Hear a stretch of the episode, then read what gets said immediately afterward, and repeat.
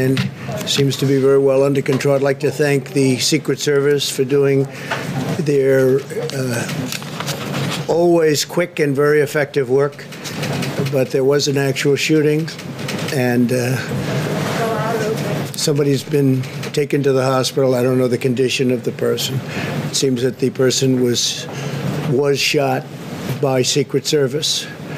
So we'll see what happens. And uh, yeah, did you have something? Go ahead. Details about the shooting, were they targeted? No, we, there are no details. We just found out just now. Uh, it was outside of the White House, this area right over here, and uh, they'll have details for you in a little while. Somebody is taken to the hospital. It seems that the shooting was done by law enforcement at that person, at the suspect. It was the suspect who was shot, and this just took place. A couple of people outside. Uh, I noticed uh, a man named John Roberts, who you know very well. Yes. Uh, he reported that he heard shots. He was outside and he heard two shots. Mr. President, was this, I had, yes, Mr. President, I a had threat heard. towards I- you, sir? We don't know yet. We don't know. They're, they're going to find out. Do you that know if the individual said anything, sir, mentioned don't your know that name, yet, anything no. like that? And We don't know that yet. it was the Secret Service that did shoot this It suspect? seems to be, yeah. It seems to It be. seems- Where were you taken, Mr. President? Were you taken to the bunker? No, we're taking just out over to the Oval Office. What did the Secret Service tell you when you you were outside of the room? Uh, just told me when he came up, you pretty much saw it like I did. He said, Sir, could you please come with me?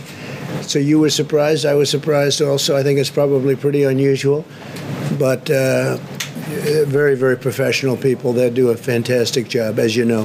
So it seems to me, it seems to be from what I was said, there was uh, a shooting. It was uh, law enforcement uh, shot someone, seems to be the suspect, and the suspect is now on the way to the hospital. I can't tell you the condition of the suspect. There was nobody else injured. There was no other law enforcement injured.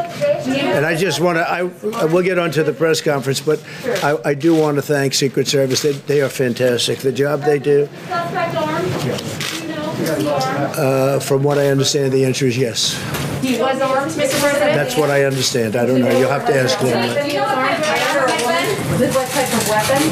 I don't know that, Was it a male or a female I don't know. You'll have to get, they'll have a, they'll have a detailed, maybe a briefing for you outside later. Did they say anything against you personally? I don't know. I didn't ask that question.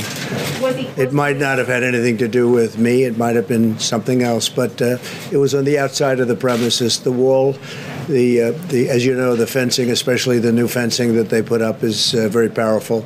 Uh, but it was on the outside of the White House. Okay, and they'll have a full report. Secret Service in a little while will have a full report. Are you rattled by this at all, Mr. President? I don't know. Do I seem rattled? It's uh, unfortunate that this is a uh, world, but the world's always been a dangerous place. It's not something that's unique. Uh, the world has been. You look back over the uh, centuries, the world has been a dangerous place, very dangerous place, and uh, it will continue, I guess, for a period of time. Does this make you think differently about your personal safety inside the White House? No, I feel very safe with uh, the Secret Service. They're fantastic people. They're the best of the best, and uh, they're highly trained. Uh, I don't know if anybody got to walk outside, but uh, there were a lot of uh, terrific looking people ready to go if something was necessary. Uh, people at the highest level of law enforcement. There's nobody like these people. So they just wanted me to step aside for a little while just to make sure that everything was cleared outside because it was right in this area. So Why did you come back, Mr. President? Why did you decide after that, because obviously it created a lot of commotion, what made you decide to come back and continue the briefing? Well, I didn't even think about not coming back. I said, Am I able to go back? And they said, You'd have to wait a little while. I waited a little while, as you know, in the Oval Office area. And uh, I said, Can I get back now? And they said, Yes. And they have a lot of fortification outside just in case, but it was one person.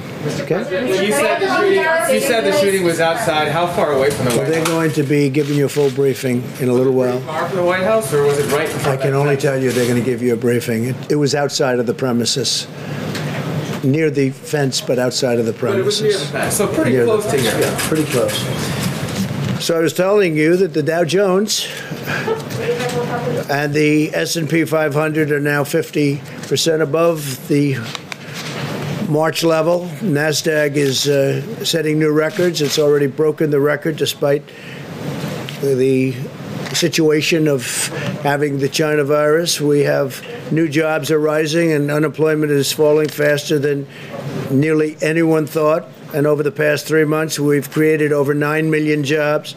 And that's a record, a three month record. If you add it up, it's a three month record by far.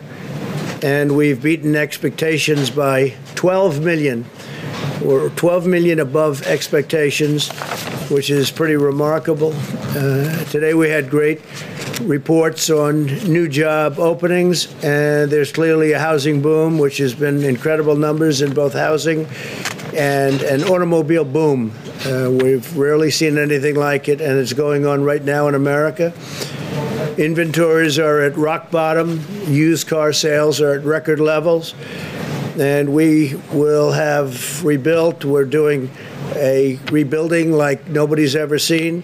It's a big plus for manufacturing and construction. So construction's uh, getting close to record territory. Manufacturing's doing very well. The car companies are doing great. Very happy for Michigan, the state of Michigan. We have a lot of car companies moving in. A lot of plants are being built and expanded in Michigan and Ohio.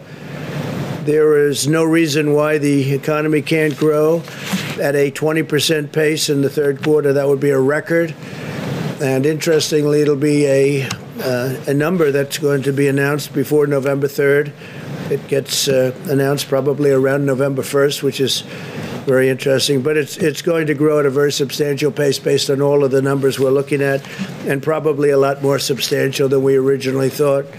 We're creating new incentives for work and jobs, and we're also providing much needed assistance to those who are still suffering from the effects of the pandemic contraction. And the contraction is now, uh, well, we have the pandemic. We have a lot of great things happening in terms of the vaccines and therapeutics, as you know. And um, I think we'll be making tremendous progress over the next period of a few months and certainly before the end of the year. I think we'll have a, a vaccine before the end of the year, very substantially, and we may have a therapeutic uh, resolvement very quickly, very, very quickly. And frankly, that's the one I'd rather have faster because you'd go in, you'd give a transfusion or a shot to people that are very ill, and they'd be able to come out of the hospital the next day or a few days later. If the states participate in our core sharing unemployment plan. We are uh, going to be doing something very, very interesting with uh, all of the things that we announced on Saturday. I don't have to repeat what they are. You know very well, and uh, we've had we've had some tremendous success already. If you look at what's happening with the stock market, and people are very thrilled at what we're doing. Uh, we'd like to get the Democrats to focus on other than what they're focusing on, which is a bailout of poorly running states. We have many great running states, states that are setting records, and uh, let's see what happens with respect to that. But the uh, we're looking at also considering a capital gains tax cut, which would create a lot more jobs. So we're looking very seriously at a capital gains tax cut, and also uh, at an income tax cut for middle income families. We're looking at expanding the tax cuts that we've already done, but specifically for middle income families. And you'll be hearing about that in the upcoming few weeks. And I think it'll be very exciting. So, a capital gains tax is going to be a lot of a lot of people put to work, and uh, it would be a cut in the capital gains tax and also a cut in the middle income income tax. So I now want to just discuss a little quick brief, and then we'll take a few more questions. But uh, we took some. Who would have known we were going to take questions before we started, right? Is that right, Jennifer? But uh, that's the way it happens sometimes. We want to discuss, if we might, the China virus, and the world continues its fight against this horrible plague.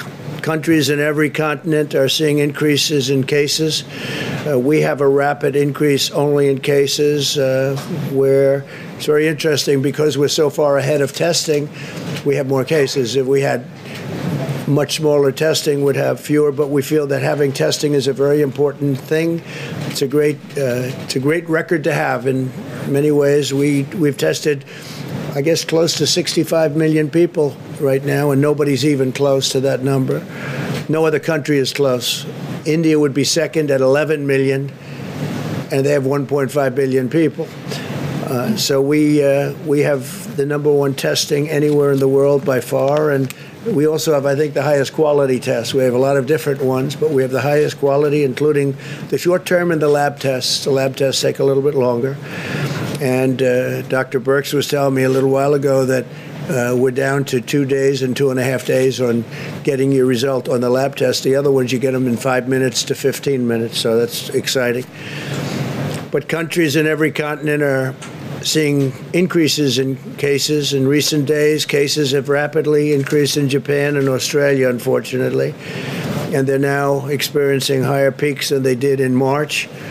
To the south of a border, of our border, cases have continued to surge in Mexico, Central America, Argentina, Colombia, Peru, Brazil, and throughout Latin America. It's really the hot spot. It's posing a major challenge for uh, this continent. Uh, Latin America is now the region with the most number of confirmed cases by far, despite a relative scarcity of testing. So when you think of that, that means it's uh, it's uh, pretty much on fire. They're having a hard time, and we're helping them. We're sending them tremendous numbers of ventilators, which we're making by the thousands every month, and we're helping Latin America very much. Uh, it's hard for them to come into the country because we have big sections of wall up now. The new wall is being built, which people don't talk about. They used to talk about nothing but the wall. Now that it's being built, they're not talking about it so much. But it's helped us because we're up to almost, we're getting close to 280 miles, 280 miles in the most important areas. So that's uh, helping us a lot in terms of not having people come in to the country who are uh, infected with the coronavirus. This global trend underscores the persistence of the virus, including in nations that apply the strictest and most punishing lockdowns. You have nations that are really tough on the lockdowns and they're getting hit very hard.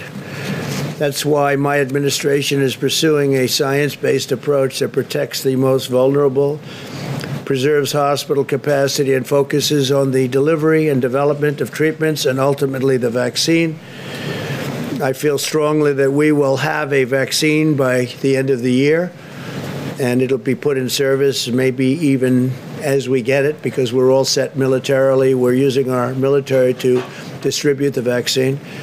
And logistically, uh, there's nobody like this group of people. I meet with them a lot, and they're ready to go. As soon as they have it, they'll be going. But more importantly, uh, the therapeutics, as I said, I think the therapeutics could be great. Initially speaking, I think that would be if I had my choice. But you can have them both. You can have them both. You can have them both very soon, too. At the same time, we urge all Americans to apply common sense mitigation. You all know what that mitigation is. Everybody knows it by heart now. Nearly half of all of the deaths from the China virus in the United States have occurred in nursing homes and long term care facilities. That's why we have delivered funding, equipment, and rapid testing to our nation's nursing homes to protect those at high risk. We're very focused on nursing homes and senior citizens areas. Anywhere that we have senior citizens, we're very, very focused. We've delivered over 1,800 rapid point of care testing devices. Those are very quick. And shipped over 700,000 tests to nursing homes. The nursing homes are being protected like never before. The United States faces a unique range of challenges that requires our constant vigilance.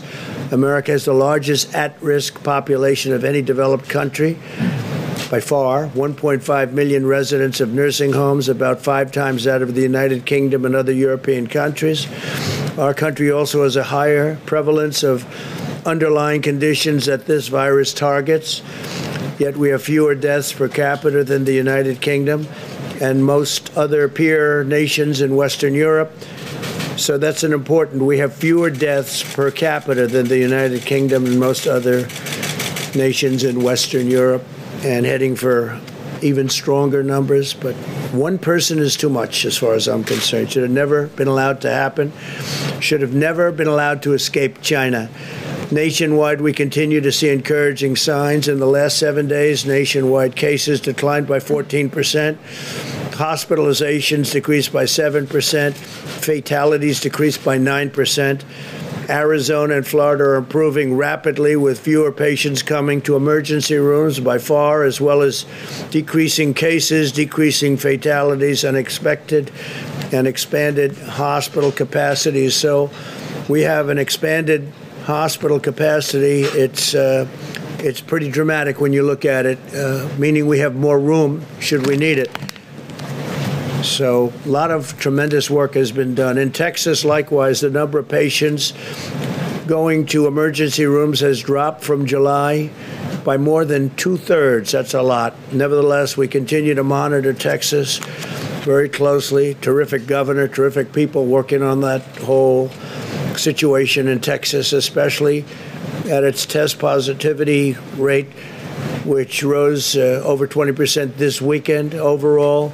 Cases in Texas are coming down and have stabilized in the border counties. That's again where you have the wall and you're next to, uh, in in some cases, the wall. In some cases, you'll have it very shortly. You'll have it all built within a number of months.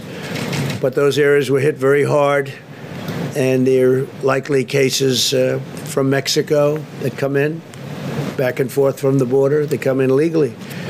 As doctors have found more effective ways to treat patients, the fatality rate continues to improve. Texas has one sixth the fatality rate of New York and New Jersey that they had in April. And uh, the if you look at New York and New Jersey, they work very, very hard, but very heavy density, and a lot of different kinds of difficulty.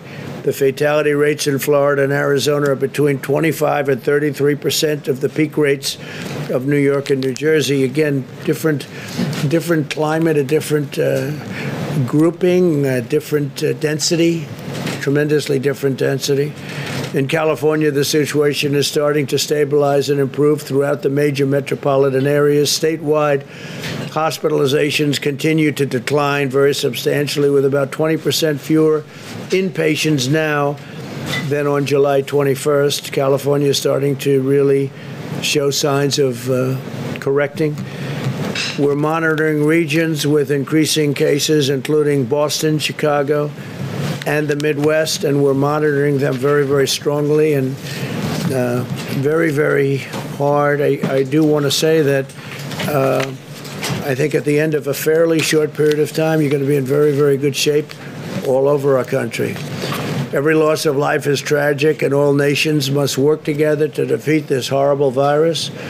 My administration is going to continue to save as many lives as possible. We are working round the clock, everybody. It's uh, incredible how hard they're working. And uh, people from other countries, we're working with them also, and they're working very hard. This is something that's now attacked 188 different countries. There are a wide range of factors that determine how the virus impacts a nation, such as age, underlying conditions. Underlying conditions is a, a very big one. If you're, if you're sick in any way, if you're especially they say heart and diabetes. That's not a good thing to have if you uh, if you're going to have this, if you're going to catch it. So we're trying to protect, especially those people that have problems with their heart or diabetes and levels of pre-existing immunity resulting from past exposure to other viruses, which happens. We must stop politicizing the virus and instead be united in our condemnation of how this virus came to America, how this virus came to the world, and we're going to figure it out and we're going to find out. And we're very angry about it. On the therapeutics and vaccine updates, three vaccine candidates are currently in phase three clinical trials, something that would have been impossible under the previous administration or any other administration. And several others are showing considerable promise. We have uh, great companies, very well known companies. I think everyone in this room would know these companies, but they're the biggest and the best in the world. And we're working with uh, other foreign companies and countries that have have been really working very closely with us. We're trading. We're not looking to uh, do anything but come up with the answer, and we really don't. We don't care. We want to come up with the answer. If it's one of ours or one of theirs, it's okay. We have to come up with the answer, and we're very close to getting it. Some people think we have it. We may have it. We have the best scientists in the world racing to develop a safe vaccine that will end this pandemic, save millions of lives, and that's millions of lives all over the world, and end the harm inflicted by this virus to our society and to all other nations. Last week, the NIH began a clinical trial of remdesivir paired with another approved antiviral drug and anti inflammatory drug. You know that remdesivir has been very successful, and now they're experimenting with others, including antivirals and anti inflammatories, and uh, they're having some very interesting success. We've secured enough remdesivir to treat over 650,000 patients. On Saturday, I took executive action in its signing to save American jobs and support American workers. I signed directives to give a payroll tax holiday with the understanding that uh, after the election, on the assumption that it would be victorious for an administration that's done a great job, uh, we will be ending that tax, we'll be terminating that tax. Uh, on the other hand, the other group wants to raise taxes, and they may want to leave it where you pay it. But the uh, payroll tax is a big deal for people. It's a tremendous saving for people, and we're going to be doing it, and we intend to terminate it at the end of the appropriate period of time. It's for those making less than $100,000 to the end of 2020 to provide an extra $400 per week also in unemployment benefits and to extend the freeze on home evictions. We want to extend the freeze so people aren't evicted. It's not their fault that the virus came from China. It's China's fault. And to suspend payments on student loans through the end of the year and then beyond. And again, you know, they're paying interest on loans and, and they're not allowed to go to their college. So we're going to suspend payments on student loans. Uh, through the end of the year and then another extension most likely because it's not fair to the students to to have to pay when the colleges aren't doing the job of getting open. And I think probably many of them could be open. So I want to thank you all. I'm sorry for the disturbance before. Things happen and uh, if you'd like, we'll take a few questions. Yeah. Question, thank you, Mr. President, I appreciate it. Um, Haley said earlier today that you've been working around the clock, so there's no delay to get these um, enhancement unemployment payments to Americans. Yeah. Can you give me your timetable? Are we talking next week, two weeks, a month? Steve, what do you think? Within the next week or two, you think the states will be able to execute? So, Mr. Secretary, you're saying when? I think within the next week or two, most of the states will be able to execute. Got it. And By the way, the the, the gentleman, you know everybody, you know Russell, you know, but this is Scott Atlas. Do you know that, right? Scott is a very famous man who's uh, also very uh, highly respected, Stanford, and he's working with us and will be working with us on the coronavirus. And he has uh, many great ideas, and he thinks what we've done is really good, and now we'll take it to a new level. And so it's great to have Scott working along with us, and we appreciate it very much, Scott. Thank you very much. Really, terrific. We've had some great discussions. To follow up on that, Mr. President, if you don't mind, you mentioned the states. Have all the governors sign on to this? We just had a meeting with the governors, and they were very anxious to get money for the people in their states. And if they, uh, depending on the state, we have the right to do what we want to do. We can terminate the 25%, uh, or we don't have to do that. So we'll see what it is. Depends on the individual state. But a lot of money will be going to a lot of people very quickly. And I've instructed the Secretary of the Treasury to move as quickly as he can, right? So we'll get it done. Yeah, please. Question about coronavirus, but I wanted to just ask you to be clear on the incident outside. There's a fairly significant perimeter around the White House. So Does it concern you at all that someone who is armed was able to get so close that you needed to be removed from the briefing room? Well, I don't know if he was close or not, he or she. I don't know if it was a he or she, but um, I have such confidence in these people. They're so good. And I don't think the person breached anything. It was on the outside ground. So I don't believe anything was breached. I asked that question, so they were relatively far away. Just, on coronavirus, um, 97,000 children tested positive for coronavirus in the last two weeks in July, according to the American Academy of Pediatrics. Does that give you any pause about schools reopening for in-person learning? because uh, they may have, as you would call it, a case, it may be a case, but it's also a case where there's a tiny, it's a tiny fraction of uh, death, tiny fraction, and uh, they get better very quickly. Yeah, they have, they may have it for a short period of time, but the, as you know, the the uh, seriousness of it in terms of what it leads to is is extraordinarily small, very, very much less than one percent. So do you still Jonathan. believe that, that children are essentially immune? Yeah, I think that for the most part they do very well. I mean, they they don't get very sick. They don't catch it easily. They don't get very sick, and according to the people that I've spoken to, they don't transport it or transfer it to other people, uh, or certainly not very easily. So, yeah, I think schools have to open. We want to get our economy going. We have incredible numbers despite this.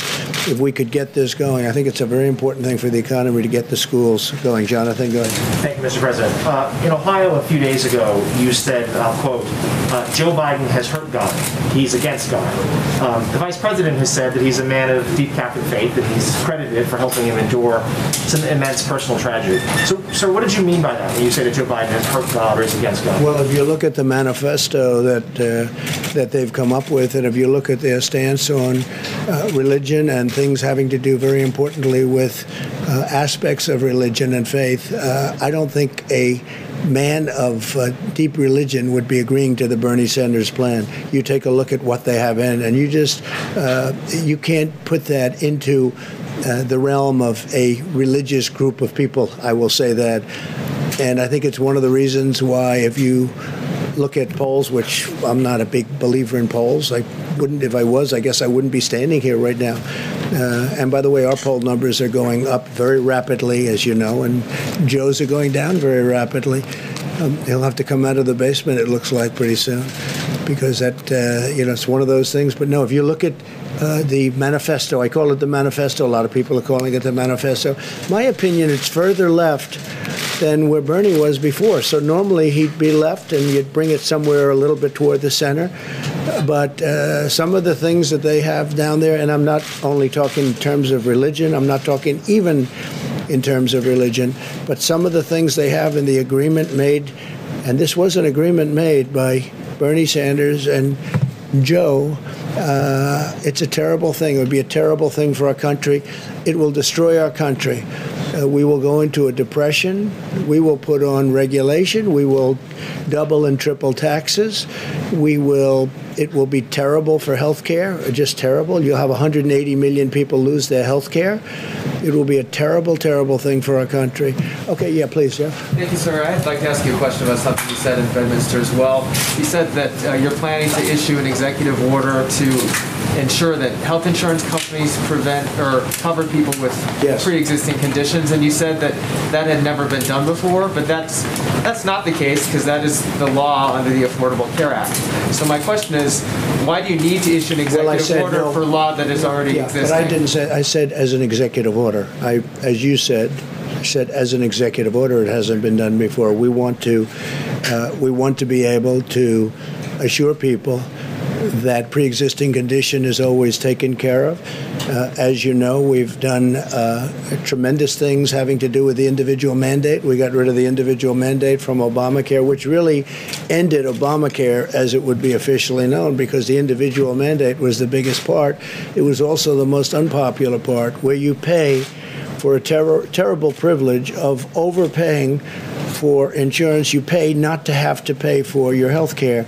And that was a disaster for people and a very unpopular. That was called the individual mandate, and we terminated that and officially terminated that. And that was something that we have been given uh, thanks for by many, many people.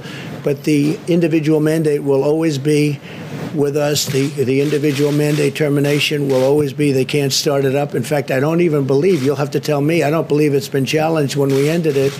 And pre existing conditions, the Republicans are 100% there. And I'll be uh, issuing at some point in the not too distant future a very strong statement on that, probably in the form of an executive order. Why do you need, sir, to do an executive order if it's already a part of existing Just a double law? safety net, and just to let people know that the Republicans are totally, uh, strongly in favor of pre-existing condition, taking care of people with pre-existing conditions. It's a, it's a uh, signal to people. It's a second, uh, it's a second platform.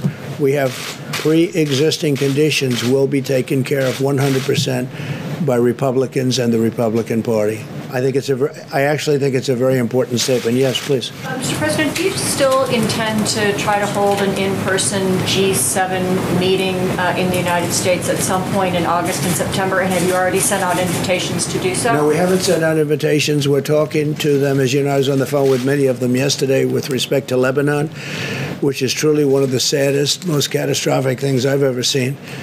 And they have no idea how many people have died. They're having revolution right now in that country. It's uh, just a terrible thing.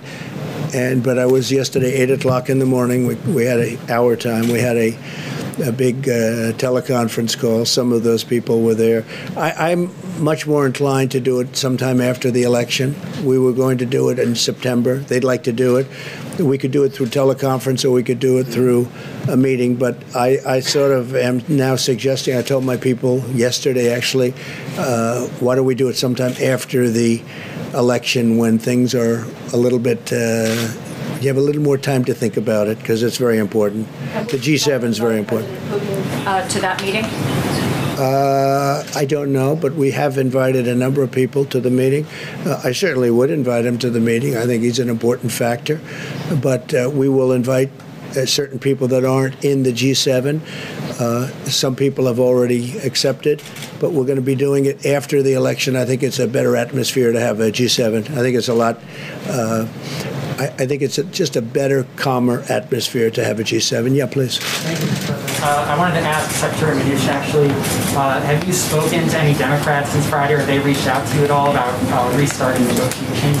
I- I've spoken to several Democrats. I have not spoken to Schumer and Pelosi since then. Do you expect to, would you reach out at all to them to try and And I said anytime they want to meet and they're willing to negotiate and have a new proposal, we're more than happy to meet. They're hurting people very badly. This would have been so easy for them to do. And I saw that Senator Schumer said today on a show, I don't know what show, but he said today on a show that we should meet, we should do something. But, you know, where has he been for how many week, weeks have you been negotiating? Like four? And uh, they should do something. It would have been so much easier than doing it the way we did it. But we did something that's uh, uh, very important, and frankly, it's been well received, very well received. Go ahead, please. Thank you, Mr. President. You tweeted earlier today that you're considering Gettysburg as a Yeah. venue for your speech for the RNC nomination acceptance. What's your thinking behind that as a possible location? Well, I think it's. I've been to Gettysburg numerous times. It's a national park. It's a national historic site. It's incredible. You know, it's the history. It's incredible, actually, to me. Uh, it was a very important place and is a very important place in our country. So we're looking at that, and we're looking at the White House. The White House would be uh, very much easier for Secret Service. You see what just went on here. They're all here. Just like you have your seats, they have their seats at the White House. So there wouldn't be any expense or any extraordinary expense.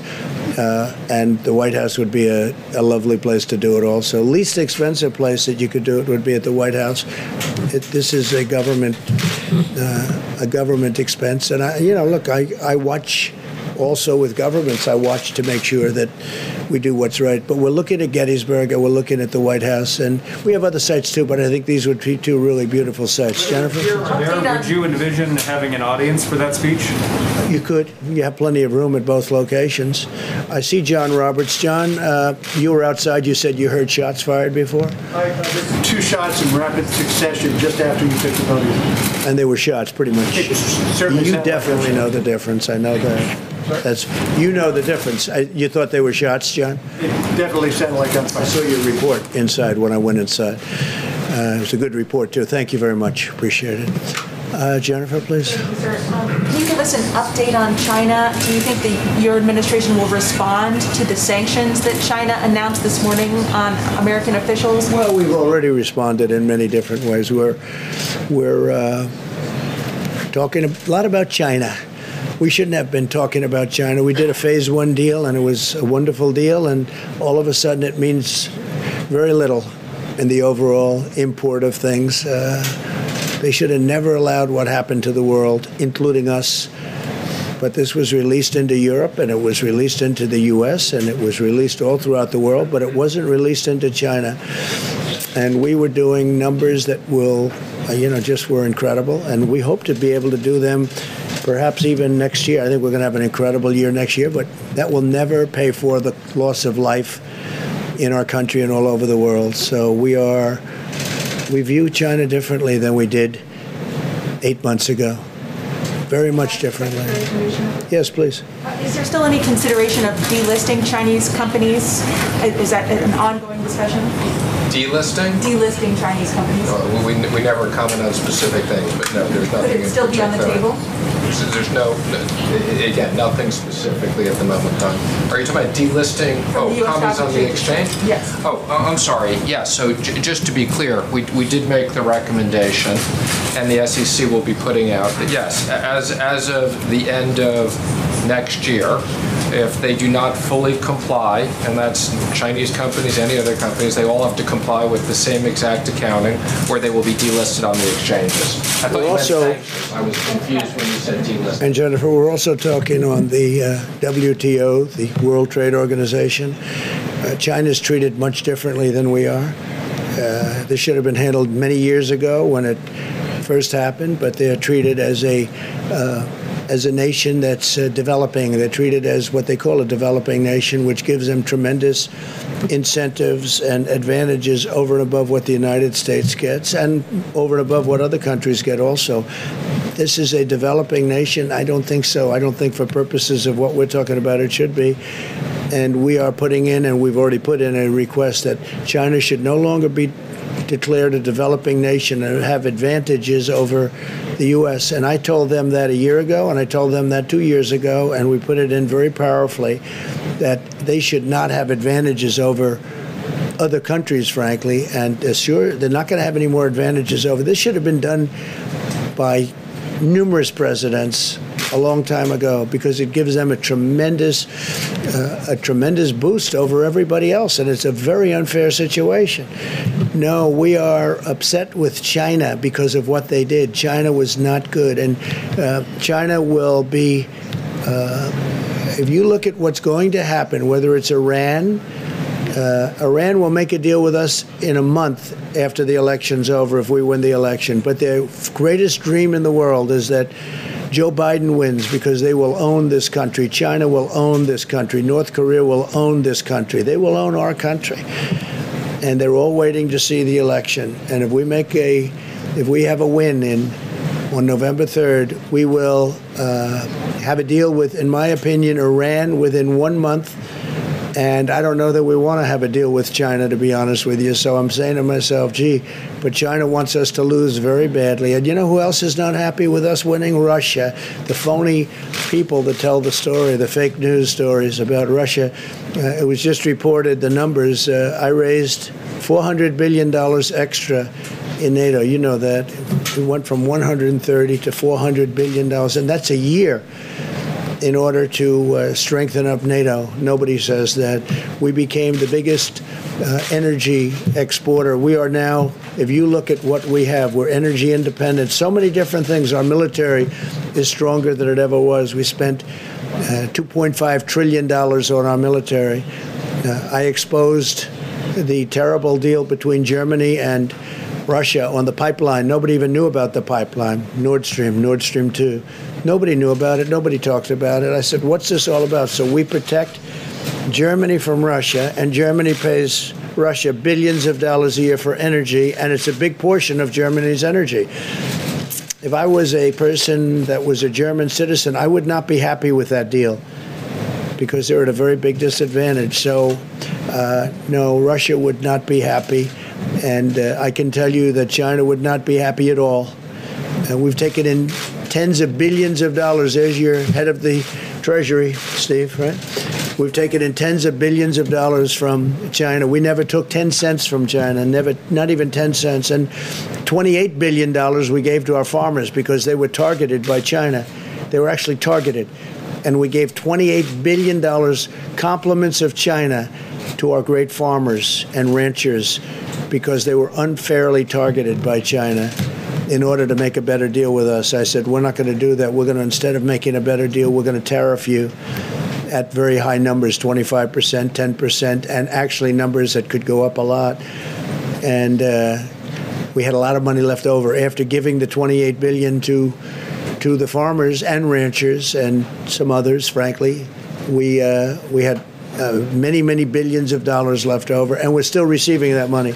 Even though we made the deal, we're still receiving that money. So if uh, if we win the election, we'll have deals with a lot of countries very fast. They're just waiting to see who wins because they are hoping, they are hoping that Joe Biden wins, Sleepy Joe. And if he wins, you know what's going to happen? China will own us, our markets will crash, the 401ks will go down to practically nothing, stocks will go down to practically nothing. Remember, stocks, these big companies, they're owned by millions of people that are carpenters and policemen and farmers and lots of other people, and and uh, they are the ones that benefit by having a good stock market, probably more than anybody else. But the 401ks, the stocks, the economy will be uh, in a shambles. Uh, they want to raise taxes. They want to triple taxes. They want to raise the corporate tax, but they want to raise all taxes. Ultimately, they can't pay for what they want to do anyway. And what they're going to do is destroy your health care and destroy so many other things. We're going to have 180 million people that are so happy with their private health care, they're going to lose it under this crazy plan that these people are proposing. So you will have a crash like you've never seen before. And I've been very, I've been very good at predicting these things. Yeah, please go ahead. Thank you, thank you, Mr. President. Uh, you just mentioned uh, uh, President Putin and the possibility of inviting him here because he's important. Um, your own director of national intelligence has said that Russia is currently planning or actually meddling in the election. Have you raised that directly with Putin they, ever? They said uh, China, Russia, Iran, and probably others. But because of the fake news, they seem to think Russia plays the best. So, Yeah, no, it's not me. so what they do, it's all right. Well, I'm just saying the way the politicians look. The other day, they said the three countries. They said China, and Russia and Iran. And some reporter got up and said Russia is meddling. I said, well, didn't it mention China and Iran? Why didn't you mention them too? So, uh, so I don't know. You know what I'm telling you? I'll tell you who's meddling in our elections. The Democrats are meddling by wanting and insisting on sending mail-in ballots th- where there's corruption all over the place. If you check what happened in New York, a small, relatively small race with Carolyn Maloney, and they called her the winner the other day because I was mentioning it at conferences and getting a lot of action on that statement. So they called her, they declared her the winner. And they have no idea who won. And the person, her opponent, is very angry. But they had mail in voting, and they had hundreds and I think even thousands of ballots that are missing, that were fraudulent. Take a look at the Carolyn Maloney race. Take a look at uh, Paterson, New Jersey. Take a look now at this one in Virginia, where they mailed out 500,000 applications, and they go into people that aren't supposed to be getting an application. Yeah, please go ahead. Uh, thank you, sir. Secretary Pompeo is heading to Europe again this week.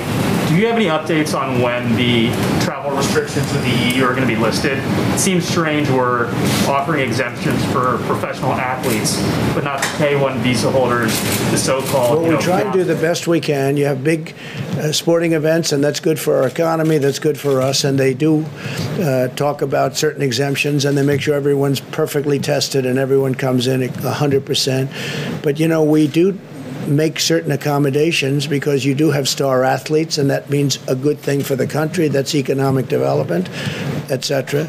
Uh, but we are working very closely with Europe and with other countries to see what's the best timing. Don't forget, I was the one that turned Europe off because they really uh, they led the way. They led it much more so than we did. We were months following them, and uh, in terms of they got hit earlier than we did, quite a bit earlier than we did. So I put the restrictions on Europe. I put the restrictions on China, which was a great thing to do. In retrospect, we're getting. I mean, that's that was a very important day. Dr. Fauci said that was one of the most important days, and a lot of people didn't want me to do it. But we first put ban a ban on anybody from China coming in, and then we put a ban on Europe coming in. But we're working very closely with Europe to see when that will all come off. Yeah, please. If 160,000 people had died on President Obama's watch, do, do you think you would have called for his resignation? No, I wouldn't have done that. I think it's. Uh, uh, I think it's been amazing what we've been able to do. If we didn't close up our country, we would have had one and a half or two million people already dead. Uh, we've called it right. Now we don't have to close it. We understand the disease. Nobody understood it because nobody's ever seen anything like this. The closest thing is uh, in 1917, they say, right? The the great the great pandemic uh, certainly was a terrible thing where they lost anywhere from 50 to 100 million people. Probably ended the Second World War. All the soldiers were sick. Uh, it was a that was a uh, terrible situation, and this is highly contagious. This one is highly, highly contagious. Now, if I would have uh, listened to a lot of people, we would have kept it open. And by the way, we keep it open now, all the way. We keep it open, but we would have kept it open, and you could be up to a million and a half or two million people right now. One and a half to two million people. Uh, our people have done a fantastic job. Our consultants and our doctors, you know, and with disagreements and with uh, a lot of things happening, what we've done with ventilators has been amazing. What we've done with medical equipment has been incredible. We've supplied the governors. Nobody, not one person in this country that needed a ventilator didn't get it. And you know, at the beginning, there was a big shortage of ventilators. Nobody had stockpiles or anything comparable to what you had to have. So uh, we would have lost, if you think about it, you had mentioned 160,000 people. Uh, multiply that times 10 right now. I think it would have been unsustainable and unacceptable. But that's what would have happened had we kept it open. So, uh, no, I think uh, we're a very large country. We are uh, one person, I said all the time, a lot of people like to leave that out. One person is too many. It should have never happened. But they've done a, a really an extraordinary job. They'll never be given the credit, and I'm not talking about me. The people that have worked on this so hard will never be given the credit, but they've done an extraordinary job with a very large, diverse country. Really an extraordinary job. And a lot of the governors who, as you know, they sort of do the micro in their states and they go up. And I think I can tell you that a lot of the governors have done an extraordinary job too. Yeah, please go ahead. Thank you. Did you ask the U.S. ambassador in Brazil to focus his efforts in uh, eliminating ethanol tariffs in Brazil? You have to. You, you can't. Yeah. You asked the ambassador in Brazil to focus his efforts to lower, to eliminate ethanol tariffs in Brazil. We haven't really discussed that too much, but at some point we probably will be. And uh, we don't want people tariffing us. And if they tariff us, although I must tell you, I have a very good relationship with uh, President Bolsonaro. He's great. He's and I hear he's doing well. He, he's recovered from having COVID, having COVID 19, as they say. And that's great, and send him my regards. I think that as far as Brazil is concerned, if they do tariffs, we have to have an equalization of tariffs, and we we are going to be presenting something having to do with tariffs and fairness and fa- tariffs because we have many countries for many years that have been charging us tariffs to do business, and we don't charge them. And it's called reciprocity. It's called reciprocal tariffs. And uh, you may be seeing something on that very soon. Did you have one, OAN? On coronavirus, Mr. President. OAN, please. Thank you, Mr. President. First of all, thank you for coming back to finish the briefing. Thank you very much. After the uh, scuffle. Um, so I have an opinion question for you. Joe Biden is set to announce his running mate at any time now. We expect him to announce uh, her.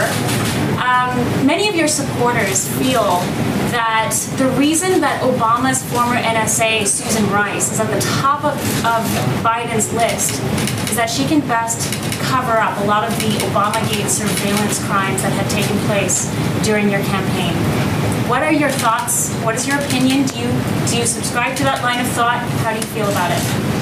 Well, look, uh, the Obama campaign spied on our campaign, and they've been caught. All right, and now let's see what happens to them. Uh, but uh, they have been caught. They've been caught red-handed. Uh, it's probably treason. It's a horrible thing they did. It probably never happened before. At least nobody got caught doing it. But they used the intelligence agencies of our country to spy on my campaign, and they have been caught. And uh, there are a lot of people involved. I don't want to say how much she's involved. Frankly, if he chooses her, that's fine, but that's a potential liability. We'll see. But uh, President Obama knew about it. Joe Biden knew about it. Uh, Comey knew about it. Brennan, Clapper, the whole group, they all knew about it. Lisa Page and her lover Strzok, they all knew about it. And we have it documented. We have it in texts. We have it in all sorts of forms. They knew about it. It was a terrible thing. Should have never happened and should never be allowed to happen again to a president. This should never happen again. This was a setup like we've never seen. I think it's the political crime of the century. And they've been caught. So let's see what happens to them all. Thank you very much. Thank you. Thank you.